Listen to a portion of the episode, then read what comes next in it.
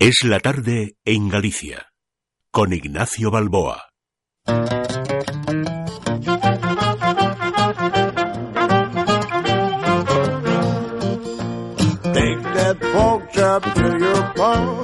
Buenas tardes, bienvenidos.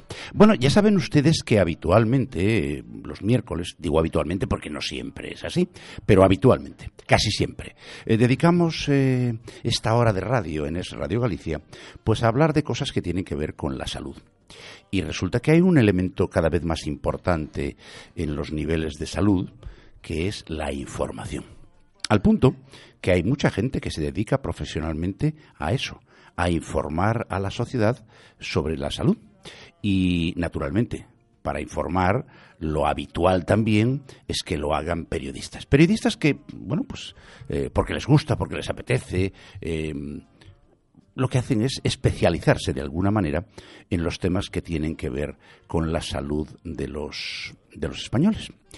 Y estos eh, informadores de la salud, así llamados, eh, se han constituido ya hace algún tiempo en una asociación, a cuyo frente está un clásico de la información eh, de la salud, eh, a quien yo escuchaba cuando vivía en Madrid y ejercía la medicina, porque era un hombre que era serio hablando, contrastaba lo que decía, tenía grandes asesores para aquellas cosas que estaban un poco fuera de su alcance, de conocimiento, pero con una seriedad a prueba de bombas. Y ahora resulta que es el presidente de la Asociación de Informadores de la Salud, don Alipio Gutiérrez. Buenas tardes. ¿Qué tal? Muy buenas tardes. Oye, Alipio, ya llevas unos añitos, ya llevas unos añitos en esto, ¿eh? Sí, sí, pues mira, eh, yo soy socio fundador de ANIS, que es como se llama nuestra asociación, y nacimos en el año 94, así que llevamos ya, pues eso, 22 añitos. Sí, pero, antes, pero antes, antes de la asociación tú ya hablabas de salud en los medios de comunicación de Madrid. Sí, sí, yo la verdad es que siempre tuve una cierta predilección por los temas que tenían que ver con la educación y la salud y ya pues desde mis inicios en, el, en, en, los primeros medios en los que estuve, allá por el año 85, pues eh, siempre, siempre que podía llevaba a cabo eh, noticias, reportajes que tuvieran que ver con el mundo de la, de la salud.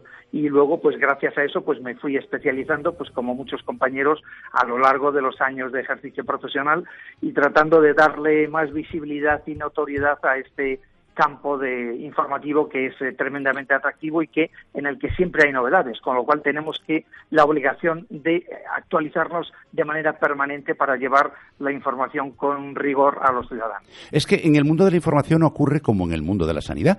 Em, uno es periodista o uno es médico y luego se dedica eh, a un determinado a, un determinado mm, un área de, conocimiento sobre la que ha estudiado y acaba siendo un especialista eso ocurre en la medicina ocurre en la informática ocurre en la en la información de la salud. Oye por cierto dijiste año 94 eh, qué pretendíais con la constitución de la asociación pues mira, eh, la verdad es que esto, como muchas eh, muchas otras eh, circunstancias, la asociación nació de una reunión de, de, amigos que coincidíamos habitualmente en las ruedas de prensa, en, fin, en todas las convocatorias de temas sobre salud, y pues en unas navidades decimos, oye, nos vamos a quedar por lo menos para vernos en otro ámbito distinto del, del laboral. Y quedamos para una, una cena de Navidad y de allí surgió la idea, ¿por qué no ponemos en marcha una asociación? Pues venga, y allí mismo se gestó eh, los, eh, los que empezaron a manejar, a trabajar los estatutos y demás, y la idea era pues muy, muy elemental. Eh, los fines principales de la asociación era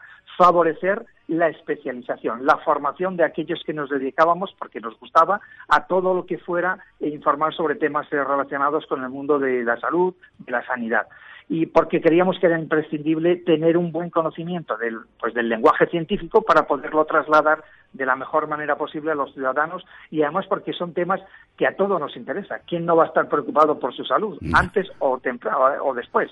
Al, final todos acabaremos siendo en algún momento de la vida pacientes. Claro, efectivamente. Oye, eh, Alipio, en, en, la práctica de la, de la información de la salud, em, según tu experiencia y, la gente de la que te rodeas, em, ¿se extrema el cuidado en la veracidad de la información y en el contraste de la misma, a lo mejor más que en otros ámbitos, eh, digamos que son menos relevantes? Hombre, ese, ese es nuestro, nuestro principal objetivo. Por eso te decía la importancia que tiene la especialización en un asunto como es el informar sobre salud, que eh, muchas veces de la información que llega a los ciudadanos dependen la toma de acciones o las actitudes por parte de los ciudadanos en relación a lo que conocen respecto a, los temas de, salud y de enfermedad.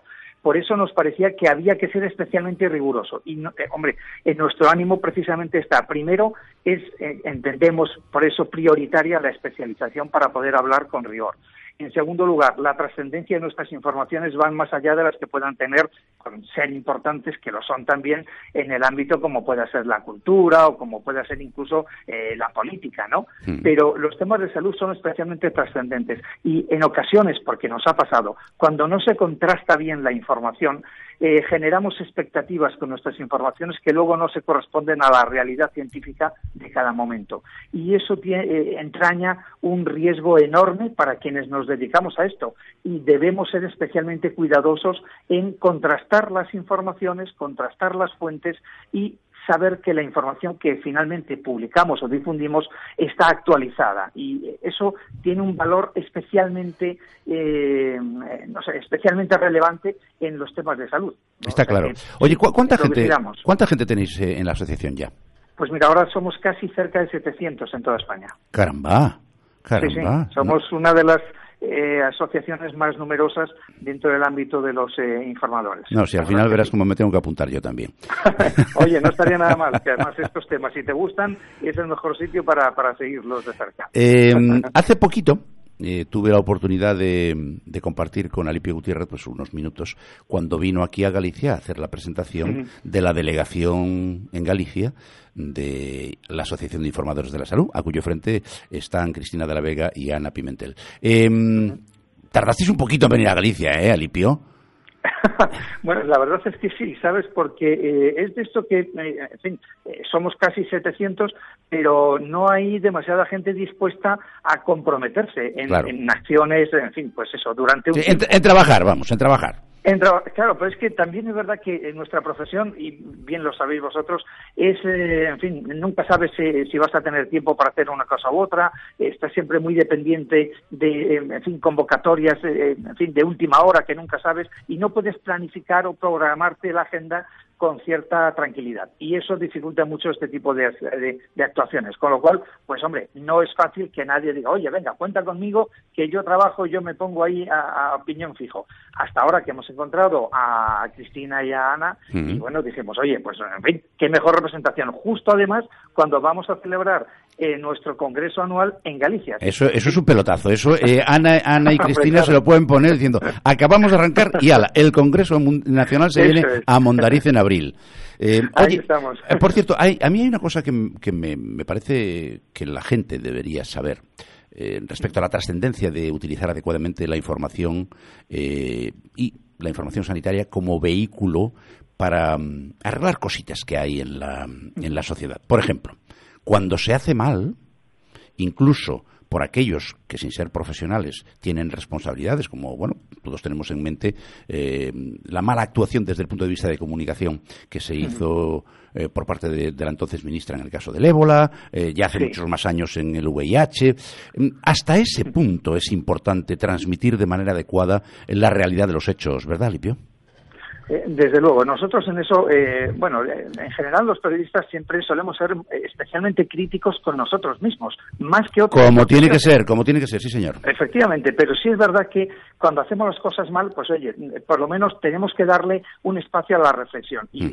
el, congreso del año pasado que lo hicimos en Oviedo, pues fue básicamente para abordar la crisis del ébola desde el punto de vista de la comunicación. ¿Cómo se hizo o qué ocurrió para que se hiciera tan mal por parte de instituciones y también es cierto por parte de algunos medios, porque aquí todos tenemos nuestra, nuestra parte de culpa. Hay, medios que lo hacen bien, que lo hacen muy bien, otros que lo hacen mal o que lo hacen muy mal. Y en eso tenemos que ser críticos, sobre todo para tratar de avanzar y ver qué cosas o en qué cosas hemos fallado y que no vuelva a ocurrir. Mm, eh, eso es, es, así y es importantísimo.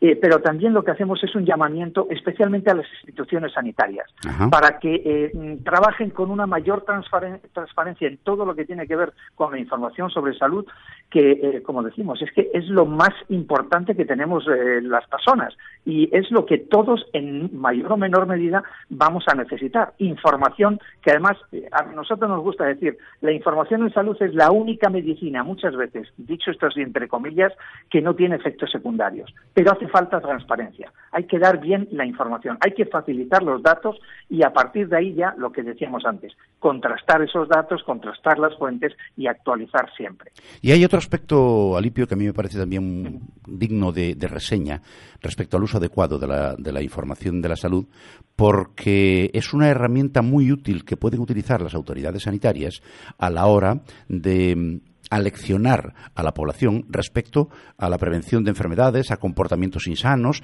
Es decir, a veces le hacemos más casos, le hacemos más caso a nuestro líder eh, de la comunicación que entra en casa todos los días a través de la prensa, la radio y la televisión, que a nuestro propio médico o a nuestras propias autoridades sanitarias. Y en ese sentido, la información de la salud es una herramienta potentísima, ¿verdad? Claro, eh, ese es el, valor que tiene eh, eh, lo que nosotros venimos defendiendo desde hace, pues eso, 22 años, la importancia de la especialización. a nosotros nos gusta decir ahora que se está caminando y se habla cada vez más de vamos hacia una medicina personalizada, hecha a medida de cada individuo, pues nosotros tenemos que ir hacia una, una comunicación en salud de precisión tenemos que ser precisos en la utilización de términos para no generar expectativas que no son reales. Y eso exige, pues, de entrada un conocimiento de cómo es el lenguaje científico, cómo funcionan los investigadores, los médicos, los enfermeros y demás, para saber transmitir eso a los ciudadanos de la mejor manera posible. Y desde luego es trascendental porque es verdad, muchas veces basta que tú saques una noticia sobre el tema que sea, la gente cuando lo escucha en la radio, lo ve en la televisión o lo lee en un periódico o en un medio digital, lo que hace es ponerse en contacto con el medio y recabar eh, más información de eso que acaban de ver o que acaban de leer. Y bueno, ¿por qué? Porque le otorgan una credibilidad que, como tú bien dices, a veces no se la dan ni siquiera a su propio médico. Esa es una gran responsabilidad. No, cabe ninguna duda. Por cierto, para terminar, Lipi, nos queda un par de minutitos, pero no quiero dejarte ir sin que nos comentes eh, cuál va a ser la temática central alrededor de la cual va a versar el Congreso entre el 8 y el 10 de abril en Mundariz. Pues mira, eh, la verdad es que tenemos dos grandes asuntos que van a capitalizar eh, el, Congreso de, de Uno es todo lo que tiene que ver con el Big Data sanitario. Ahora todo el mundo habla de Big Data, la importancia que tienen los datos para eh, la asistencia sanitaria, para la investigación. también hay conflictos de ética, conflictos de qué, quién va a utilizar y cómo se van a utilizar los datos de salud de cada uno de nosotros.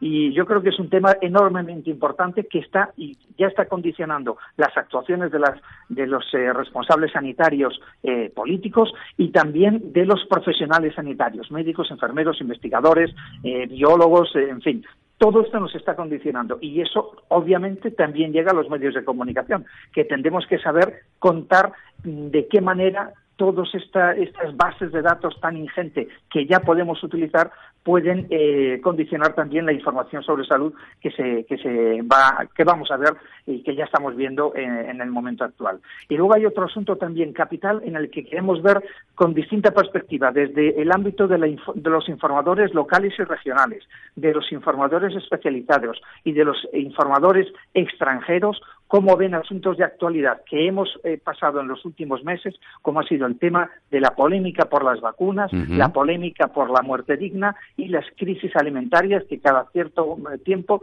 salpican los medios de comunicación y nos ponen a todos un poco en alerta. Esos son los dos grandes asuntos que vamos a tratar en este decimosegundo Congreso de ANIS en el balneario de Mondariz. Pues eh, probablemente allí estaremos, si el, tiempo, si el tiempo no lo impide, y darle la bienvenida, por supuesto, a la Asociación de Informadores de la Salud en Galicia, a cuyo frente estarán Cristina de la Vega y Ana Pimentel, y naturalmente agradecer a Lipio Gutiérrez, el presidente nacional, que se haya fijado en nuestra tierra para echar a andar ese Congreso. Alipio, un abrazo muy grande y estaremos en contacto. Hasta luego. Lo mismo digo, muchas gracias, un abrazo. No, no, no se me vayan, no se me vayan, que viene ahora mismo, ah, unos segunditos de publicidad, viene Maite Garrido para contarles alguna cosita que seguro que les va a gustar y les va a resultar interesante. Hasta ahora mismo.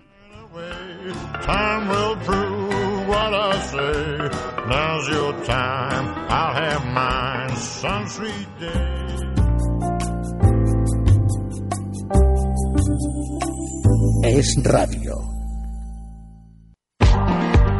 Es imposible explicar en 20 segundos qué es Vilanova Peña. Por eso le llamamos Espacio Experiencia a nuestra tienda, que es lo que supone visitar Vilanova Peña, un mundo creativo. Desde 1969 somos el referente en decoración, interiorismo y equipamiento integral. Y lo somos porque nuestro afán es la excelencia en la oferta de productos, en la atención y en el servicio. Vive la experiencia de conocer Vilanova Peña en Rivadunia y lo entenderás mejor.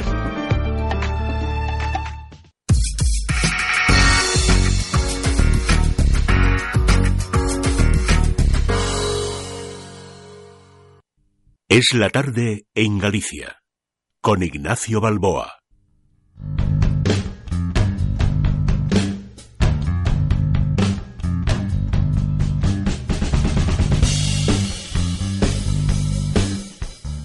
Y continuamos, claro que sí, en Es la tarde en Galicia con Ignacio Balboa. El miércoles pasado comenzamos una interesante charla con Alba Alonso Feijó, la autora de ese proyecto Real Kiddies. Con ella hablábamos de disfraces de carnaval y vamos a seguir abundando en ello. Muy buenas tardes, Alba. Buenas tardes, Maite, y un saludo a toda la audiencia. Has estado investigando estos últimos días, porque la verdad es que no paras, vives este proyecto y a este respecto hay una conclusión. ¿Cuál es? Pues mira, eh, eso, esta mini investigación salió a raíz de un comentario que me hizo alguien sobre los disfraces y me dijo, es que parecen salidos de un sex shop. Y dije yo, ¿y ¿podrá ser esto realidad? Entonces lo que hice fue una investigación sobre tiendas sex shop online para comparar, comparar ese tipo de disfraces con los disfraces que se pueden encontrar nuestros hijos en una juguetería infantil. ¿Y qué es lo que pasó, Alba?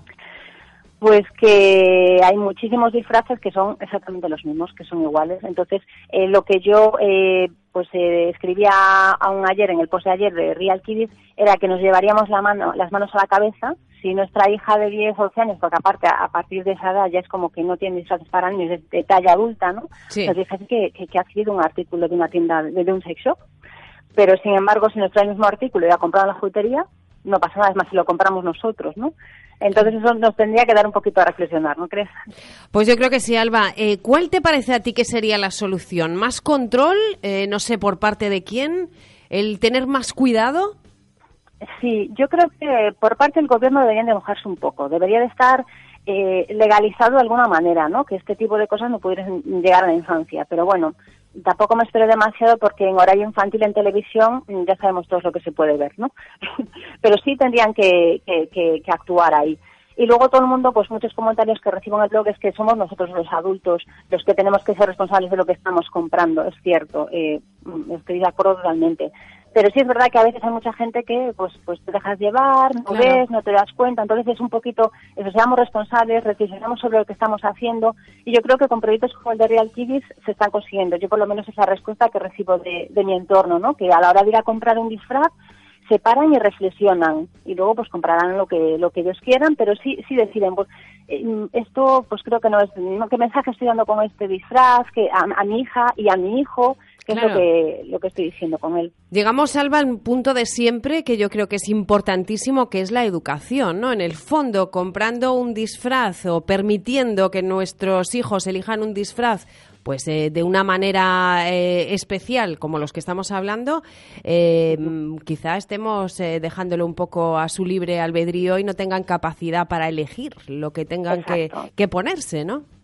Exacto. Eh, los niños pequeños, la infancia no no se da cuenta, pero sí le estamos transmitiendo, sí le estamos educando con ese tipo de mensajes. Entonces, pues si es algo ocasional, pues tampoco pasaría nada si hubiese dos disfraces así, que bueno, estaría un poquito fuera de lugar, pero es que ahora son, son todos. O sea, todos los disfraces de mujer están hipersexualizados, por extensión los de niña también, y, y, y vemos que, que, que, la gente no se da cuenta, ¿no? Que estamos comprando estos disfraces, le estamos diciendo a la niña que siempre tiene que ir mona, siempre tiene que ir guapa, siempre tiene que ir, eh, bueno, las poses de, de, los disfraces en los catálogos también son tremendas, son como muy, muy sensuales, ¿no? Sin embargo, en el mundo del niño no pasa eso. E incluso cuando hablamos de profesiones, que, que bueno, que se da mucho en la época de carnavales, sí. vemos que, que respecto a la mujer y a la niña siempre hay como muy poca profesionalidad, es decir, una mujer bombero no tiene nada que ver con un hombre bombero. Cuando tú ves a una mujer bombero o a una niña de bombero, no piensas en la profesión precisamente. O sea, no te, no te evoca la profesión. Pues por la pose, el tipo de ropa que lleva, una mujer bombero no va a llevar nunca eh, una minifalda. porque ya no tiene sentido, no es lógico, o sea, no sería cómodo para esa profesión, no es que sean más o menos femeninos, que no tiene sentido. Pero siempre estamos con ese tipo de, ¿no? de tintes, de detalles que, que, al final lo que hacen es ensuciar pues, pues las profesiones. Claro, la pretensión de Real Kiddies en este sentido es hacernos reflexionar, ¿no, Alba? Que pensemos un poquito eh, qué es lo que estamos permitiendo, qué es lo que estamos dejando o incluso qué es eh, a lo que estamos llevando a nuestros hijos, porque en el fondo Sí, sí, sí, es totalmente un, un, poquito de reflexión. Yo creo que, que entrar un poquito en, en, en, valorar qué es lo que estamos haciendo y sobre todo porque no, no nos damos cuenta. Yo estoy de acuerdo en que la mayoría de las veces eh, veo que es inconsciente, es decir, que no es que un padre o una madre quiera hacer eso hacia, claro. pero, pero, que nos dejamos llevar, ¿no? Pues por la sociedad, la televisión, los medios de comunicación. Entonces, pararse y, y, pensar un poquito, reflexionar, nada más. Pues ahí dejamos eh, esa cuestión, eh, porque me gustaría, Alba, que me contaras eh, cuestiones sobre la campaña Enseñando a Ser. ¿Cuál es el objetivo? ¿Quién la padrina? ¿Por qué nace? Pues mira, Enseñando a Ser nace desde Real Kiddies colaborando con la plataforma de, de padres y madres blogueros de Madresfera, que, que se encuentra en Madrid. Sí. Y, y, entonces empezamos a ver pues que aquí hay una falta de, eh, algo que tenemos que, educar tanto a padres y madres como bueno como a docentes en extensión y, al, y, y al resto del mundo pero sobre todo a padres y madres para saber educar más en igualdad en coeducación lo que comentábamos antes hacerles reflexionar. Entonces lo que estamos eh, empezamos en navidades y estamos llevando a cabo diferentes iniciativas a lo largo de todo el año pues eh, en navidades hablamos de los juguetes sexistas en carnavales estamos hablando del tipo de disfraces que que compramos para nuestra infancia y lo que utilizamos es el hashtag soy quien decide que lo que quiere venir a, contarnos es que no nos deje, no dejemos que el marketing azul rosa, ¿no? que las jugueterías, que los centros y que las marcas decidan qué juguetes tenemos que comprar, eh, decidan qué disfraces tenemos que darle a nuestros hijos, sino que seamos nosotros, siempre respetando el gusto de los pequeños, por supuesto, los que decidamos qué tipo de disfraces vamos a comprar o qué tipo de juguetes. Es una cuestión en la que a mí me da la sensación, Alba, que se ha avanzado muy poco. Yo no, no, veo mucha diferencia entre cuando yo era pequeña, que ya hace unos cuantos años, y ahora, con respecto, por ejemplo, a algo que apuntabas, que no creo que sea relevante, pero sí que es, nos puede dar un dato, ¿no? Que son los colores. Seguimos sí. asociando el rosa a las niñas. Un niño que le gusta el rosa mmm, tiene que luchar incluso en algún momento con que alguien le diga alguna palabra. Eh, uh -huh. y, y, seguimos, no sé, con el paso de los años sin zanjar esta cuestión que debería estar ya más que zanjada, ¿no? Más que zanjada, sí. Y además es que, eh, pues yo a través de mi tesis lo que llegué a investigar es que, bueno, hay muchísima gente que se cree que esto es innato, es decir, que nacemos así, nacen porque cuando tú ves que una niña tan pequeñita como dos, tres años le gusta muchísimo más ese, más ese color, pues tienes a pensar que tiene que ser genético, biológico y relacionado con su naturaleza, ¿no? y sin embargo yo pues tengo eh, diferentes investigaciones en mi tesis donde se ha demostrado que esto empezó más que nada a partir de los años 90, que antes no era así. Tengo investigaciones eh, como mi tesis conoce en inglés, pues sobre todo Estados Unidos, donde dependiendo del estado en el que estuvieras, el azul era para niños o para niñas, o sea que es que no tiene ninguna lógica, pero claro, si tú siempre estás asociando ese color a un determinado sexo, llegará un momento que a esa niña solo le guste el rosa, porque además solo le ofreces o rosa salmón, o rosa palo, o rosa chicle. Claro, con lo cual elige el rosa. Claro, eh, y, pues sí, el rosa, vale.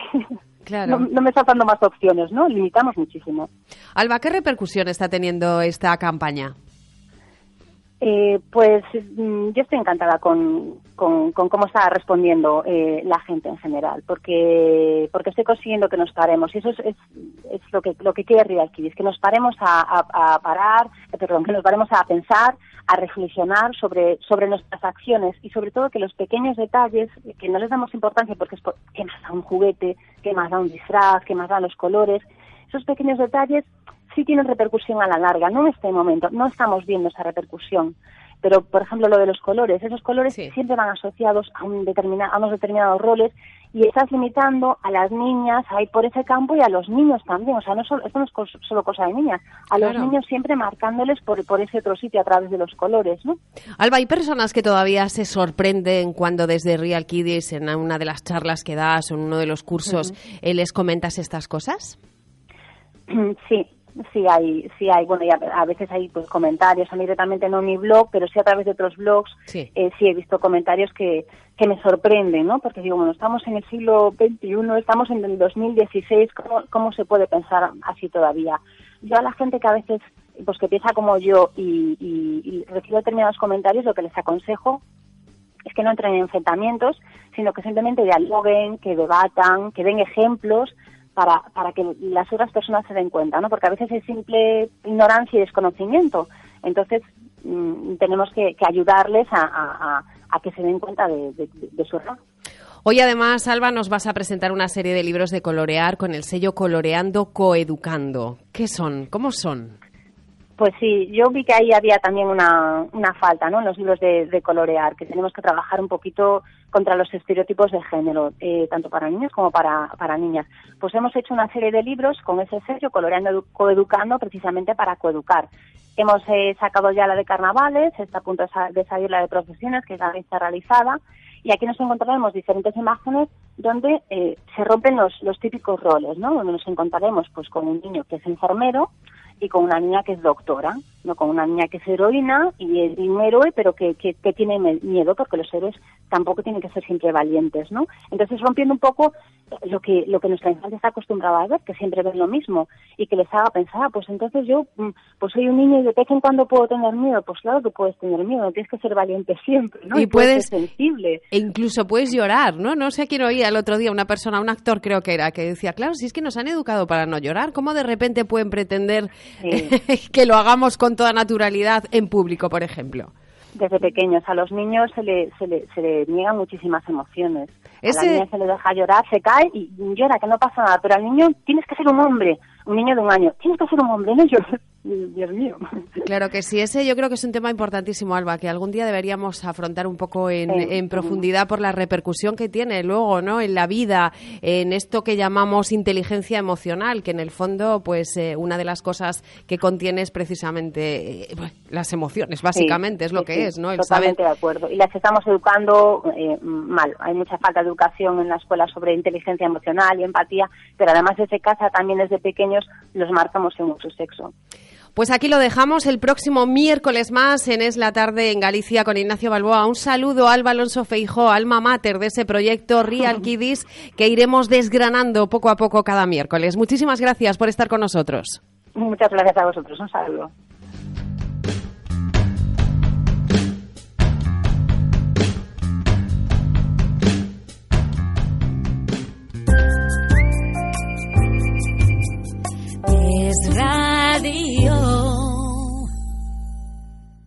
Imagínese la depuradora de su piscina funcionando todo el día y gratis. Mediante energía solar su piscina tendrá coste energético cero. Bombear el agua del pozo tampoco le costará dinero alguno. La energía le podrá salir gratis si instala los equipamientos adecuados. Con Gaélica Solar la energía que se produce no se paga. Gaélica Solar, empresa gallega líder en energías renovables, diseña, proyecta y construye equipos y utilidades para reducir los costes energéticos. Farolas, mesas solares, puntos de recarga de aparatos electrónicos o generadores de electricidad para explotaciones ganaderas. Más información en gaelicasolar.com. Polígono de San Cibrao, Ourense. Teléfono 988 36 81 36.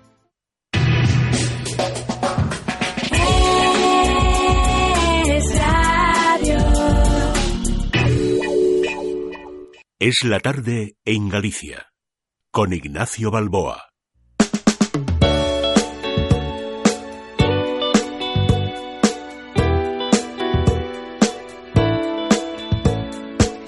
Y qué gustito y qué bien estamos aquí todos juntos en este miércoles, que no hace buen tiempo, pero nosotros le ponemos alegría y le ponemos un sol ahí.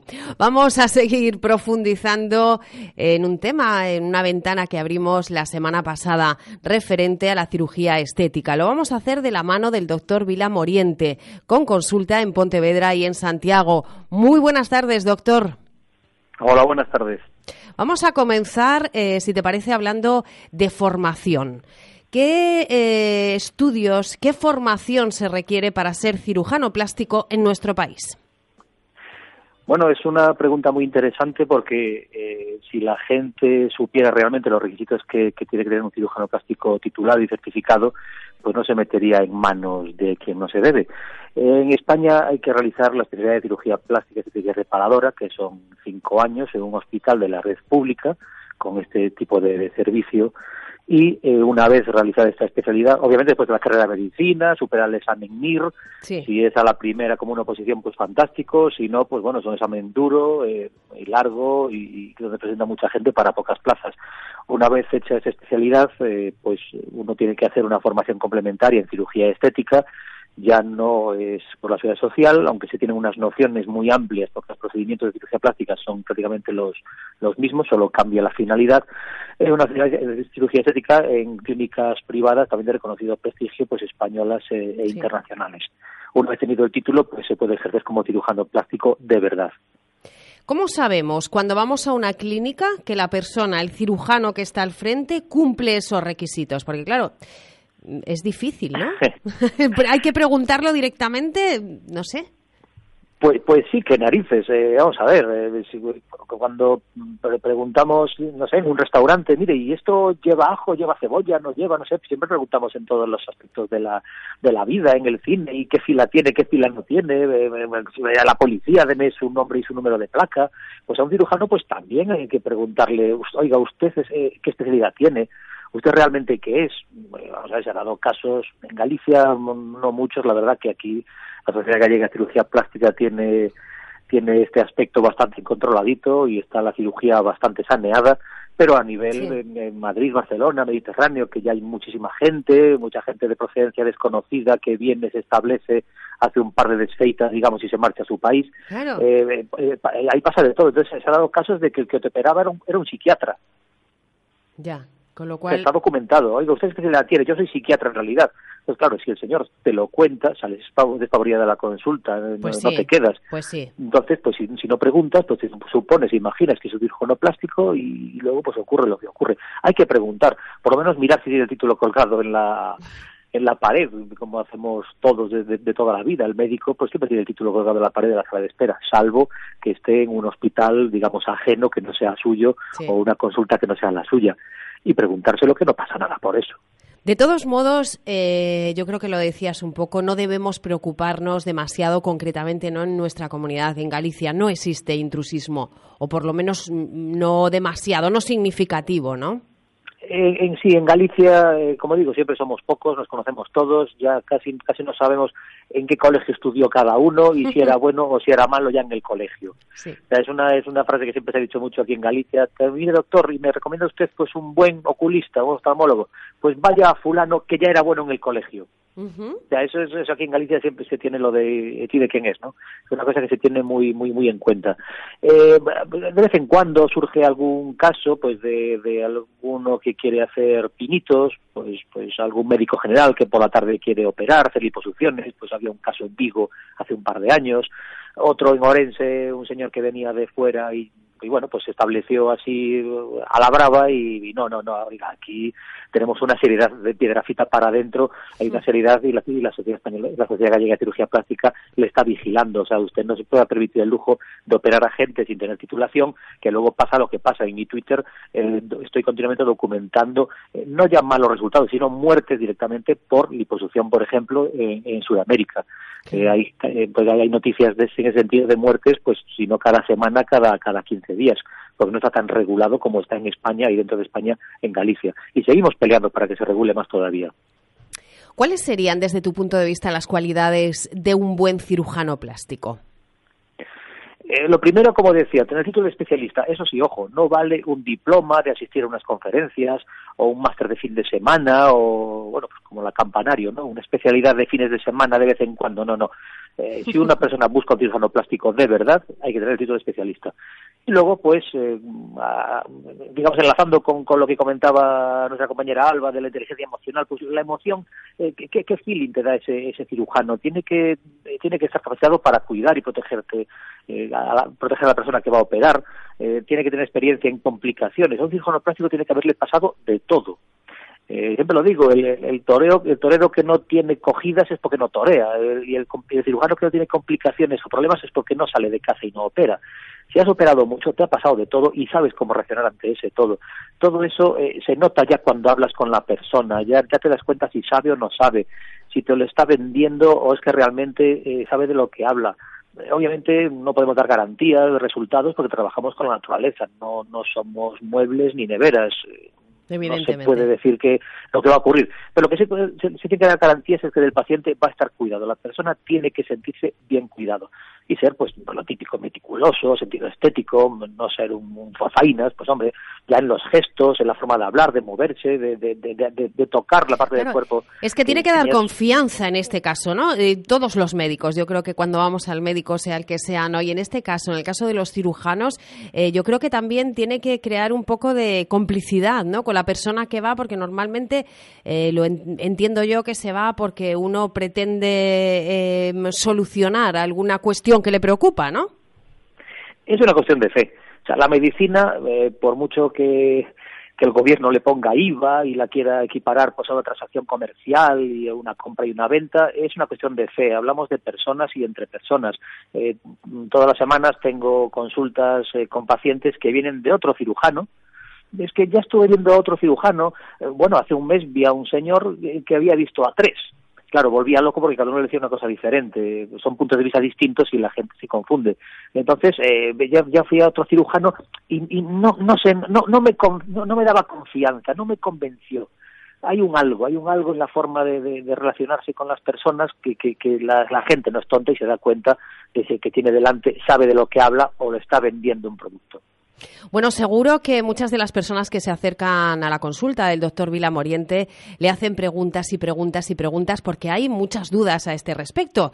Nosotros, si al doctor le parece, vamos a abrir una ventana con un correo electrónico en el que las personas que tengan algún tipo de duda, eh, pues nos la pueden transmitir y nosotros se la haremos llegar, evidentemente, al doctor Vila Moriente y daremos respuesta a esas preguntas. Doctor, ¿está bien la propuesta? Es una propuesta estupenda, la agradezco mucho porque tanto desde mi plano particular como de la Sociedad Gallega de Cirugía Plástica, de la que soy secretario, eh, siempre, siempre, siempre, siempre tenemos por delante la información al gran público, al paciente, que la gente que conozca la especialidad, eh, sepa que no es un tema frívolo. Y las preguntas, pues vamos a ver, de, en la consulta me viene gente con un folio, con preguntas apuntadas. Y lo agradezco un montón porque yo me sé la especialidad, tengo un montón de libros sobre eso. ¿Qué pasa? No se puede contar todo lo que tengo en la cabeza, porque podríamos estar una semana entera hablando. Claro. Eh, pero me gusta que la gente lo sepa, lo entienda. Yo siempre les digo, mire, después de mí, la segunda que debe saber la operación al dedillo es usted porque es la protagonista. Pregunte lo que quiera, siga preguntando, que no hay prisa, no, no, no, hay ningún problema. Si no le importa, no es que me importe, es que se lo agradezco que me pregunte. Así que eh, animo a, la gente que tenga preguntas eh, sobre la cirugía plástica estética, eh, pues que, la, que las haga con, de, esta manera que brindáis. Claro que sí, además esto es cómodo, en cualquier momento del día vamos a dar ese correo electrónico oyentes arroba oyentes arroba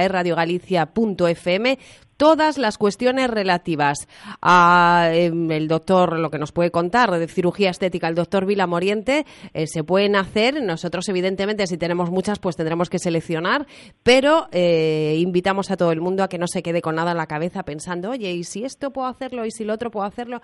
En fin, que muchísimas gracias por estar con nosotros, doctor Vila Moriente, y por contarnos todas estas cosas relativas a la cirugía estética. Por cierto, ¿cirugía estética, cirugía plástica? ¿No ves? Primera pregunta, muy bien. Ahí vamos. sin correo electrónico, directamente. Dando un servicio público, así me gusta. Eh, la, gran madre es la cirugía plástica. Plastos del griego dar forma, eh, dar plasticidad. Entonces, por un lado está la cirugía plástica reparadora, que es la de los hospitales, es decir, pues eh, heridas, arrancamientos, mordeduras, accidentes, eh, los cánceres, reconstrucciones de mama, reconstrucciones de cánceres de mama, reconstrucciones de melanomas, donde falta un trozo de cuerpo y haya que reponerlo. Gente que nace sin una oreja, sin las dos, con los dedos pegados, las indactilias y un montón de patologías. Y la cirugía plástica guion estética, que son, como digo, las mismas técnicas prácticamente, pero aplicadas al envejecimiento y a, digamos, una malformación dentro de la norma que produce en la persona pues una serie de complejos. Tener la nariz grande, no te mueres de eso, pero hay gente que lo sufre muchísimo. Claro que sí. Pues aquí lo dejamos hasta el próximo miércoles. Como decía, un placer que esté con nosotros el doctor Vila Moriente. Gracias. Gracias a vosotros. A la vuelta, Ignacio Balboa continúa en Es la tarde en Galicia. thank you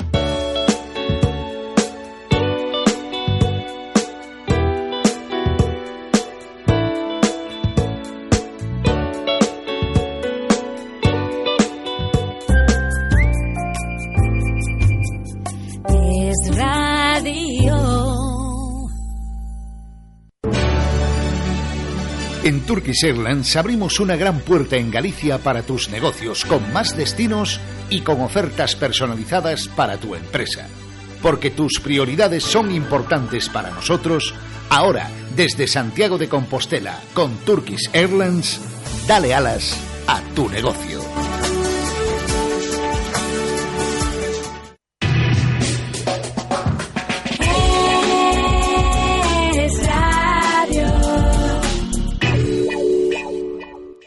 Es la tarde en Galicia, con Ignacio Balboa.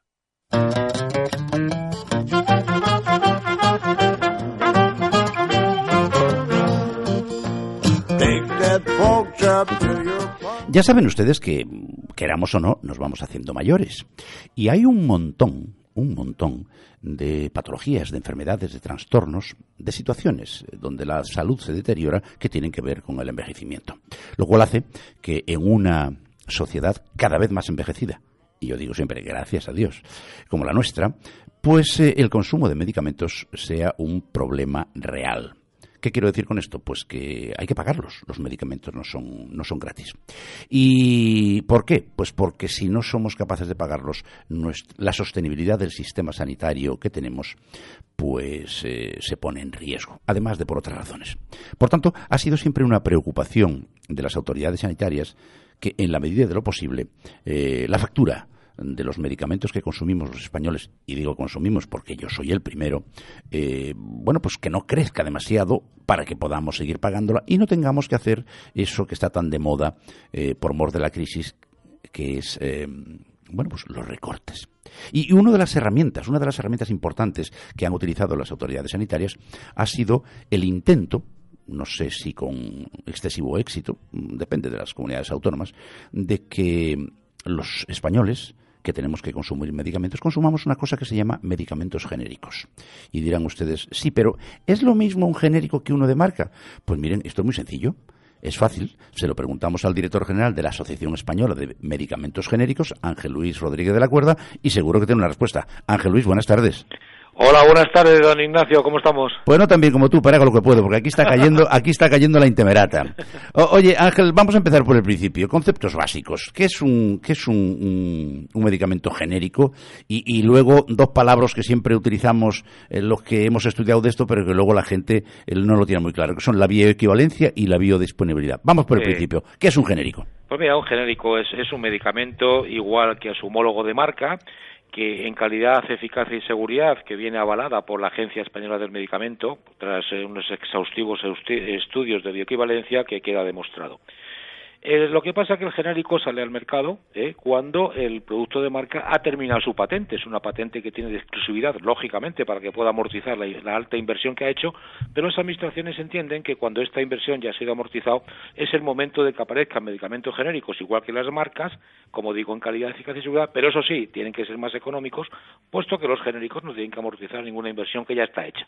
Eso es el concepto del medicamento genérico. Vale. Este, eh, todo, todo medicamento, mm, la gente debería saber que lo componen lo que se llama un principio activo, es decir, aquella, aquella droga que, que, tiene efectos sobre el, el órgano diana, y, y, luego un transportador. Em, un genérico puede tiene que ser necesariamente el mismo principio activo, pero puede llevar a otra, otro complemento, ¿no?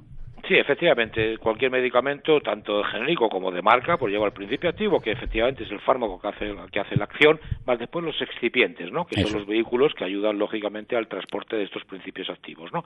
Entonces, eh, independientemente de que sea marco genérico, mm. todos estos estudios exhaustivos son los que se aportan en el registro de un medicamento nuevo en la Agencia Española del Medicamento y es el que, el que, lo, el que lo avala. ¿no?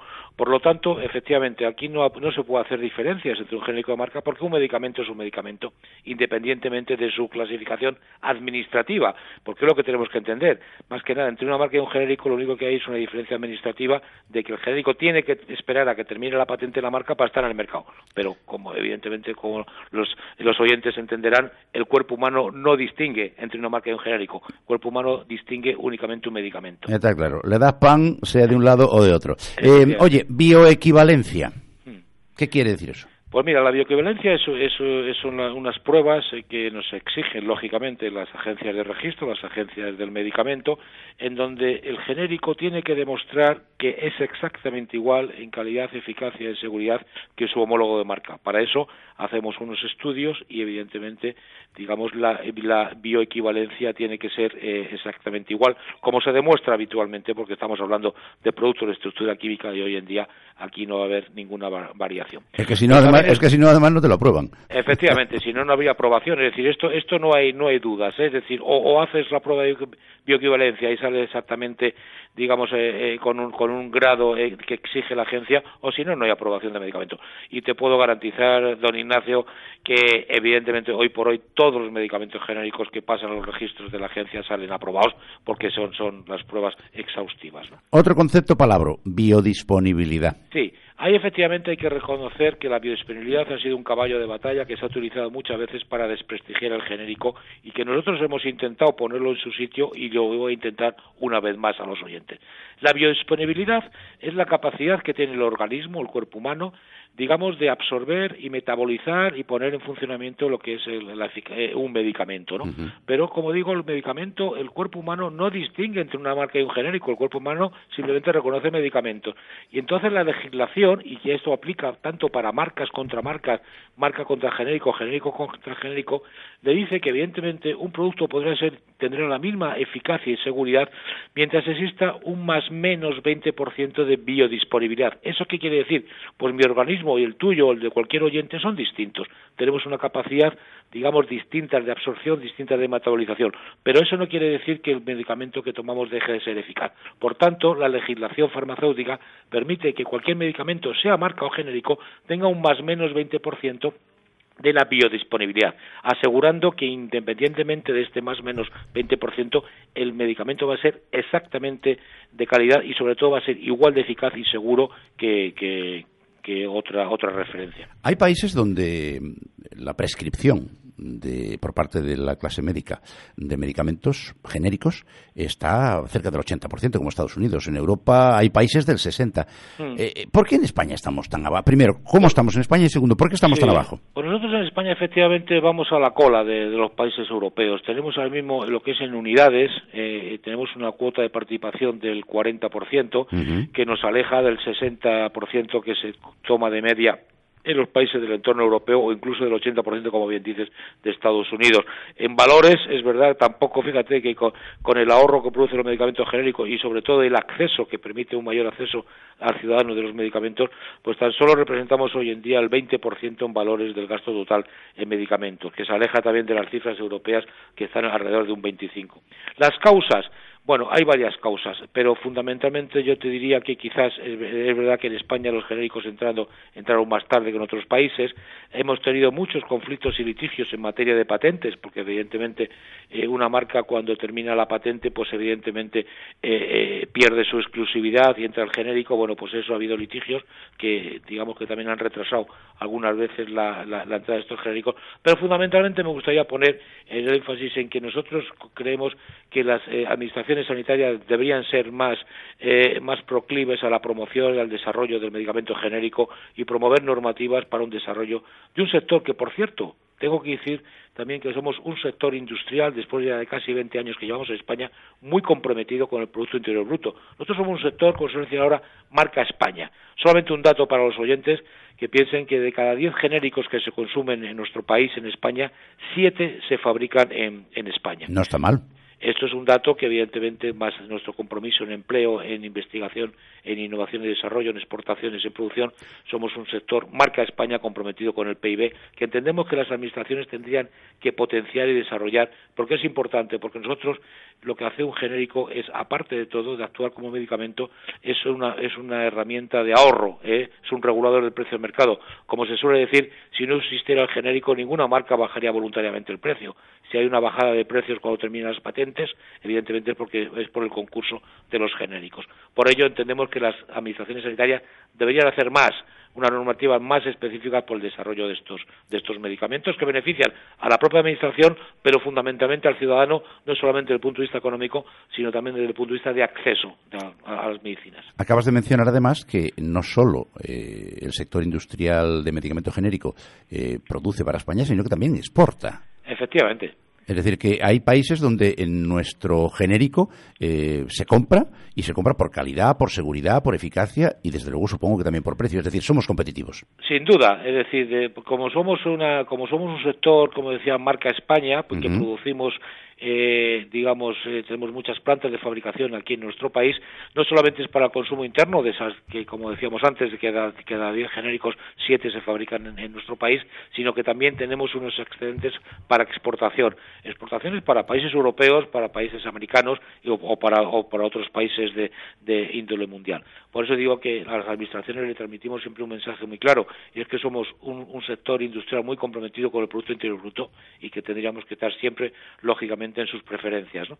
supongamos por un momento, que es una barbaridad, pero eh, hagamos eh, ciencia ficción. Supongamos que el genérico no hubiera llegado a España.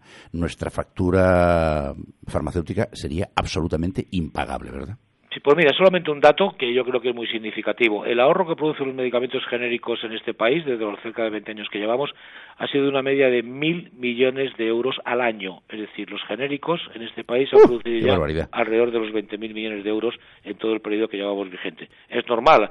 El ciudadano tiene que saber que por ley un, medicamento genérico que otorga, digamos, el registro de la agencia como medicamento genérico, automáticamente sale al mercado, pero sale al mercado ya de entrada a un 40% más bajo que la marca de referencia. Pero es que además hay un sistema, hay unos sistemas legislativos que te van produciendo unas revisiones de precios constantes, de manera que podríamos decir que después de cinco o seis años que está un genérico en el mercado, el deterioro, la depreciación, el deterioro del precio, pues suele estar alrededor del 50 o 60%. Eso es ahorro para el sistema es ahorro por las comunidades autónomas, que realmente son las últimas pagadoras, es ahorro también, evidentemente, para, para, para, el, para el ciudadano, pero sobre todo es eh, y acceso a los medicamentos. Pero además nosotros defendemos una cosa muy importante, y es que este ahorro que producen los genéricos se puede utilizar, digamos, con racionalidad y con coherencia. Por ejemplo, nosotros somos los defensores de la innovación y el desarrollo de nuevos productos innovadores.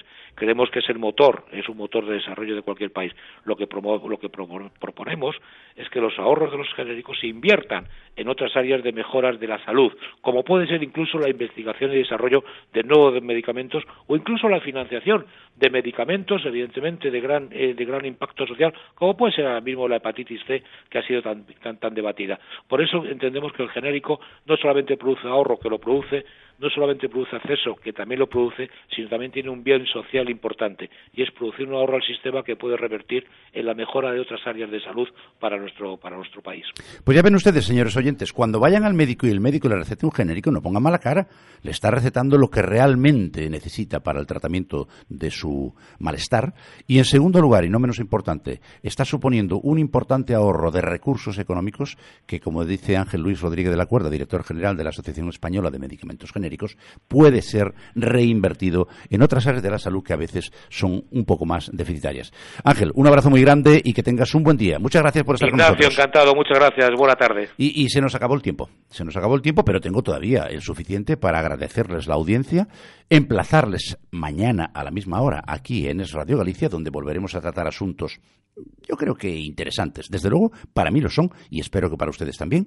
Así que hasta mañana les emplazo y les deseo lo mejor, como siempre. Salud y suerte.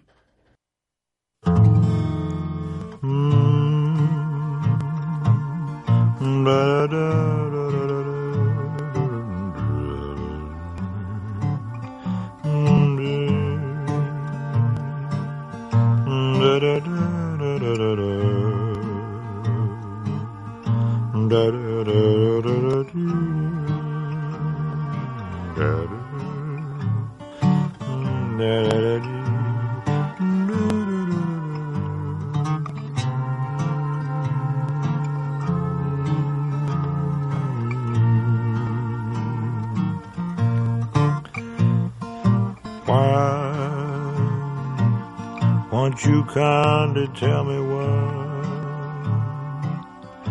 you always leave me high and dry and give all the other boys attention.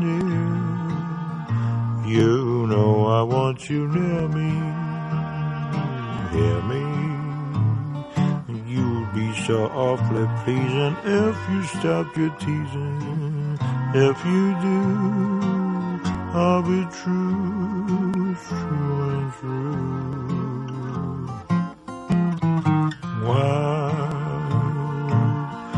are you so captivating? Why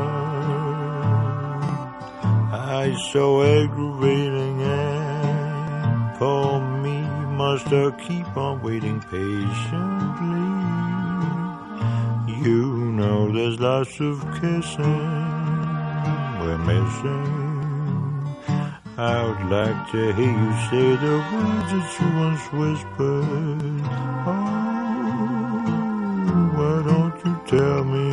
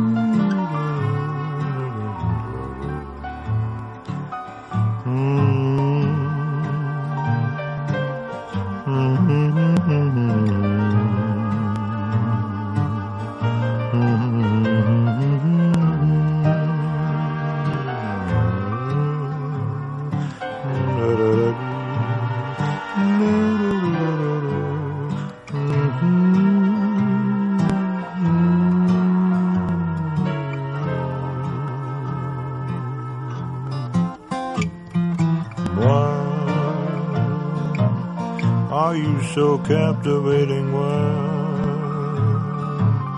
are you so aggravating? Call me, must I keep on waiting patiently? You know there's lots of kissing and missing. You'd be so pleasing if you stopped your teasing.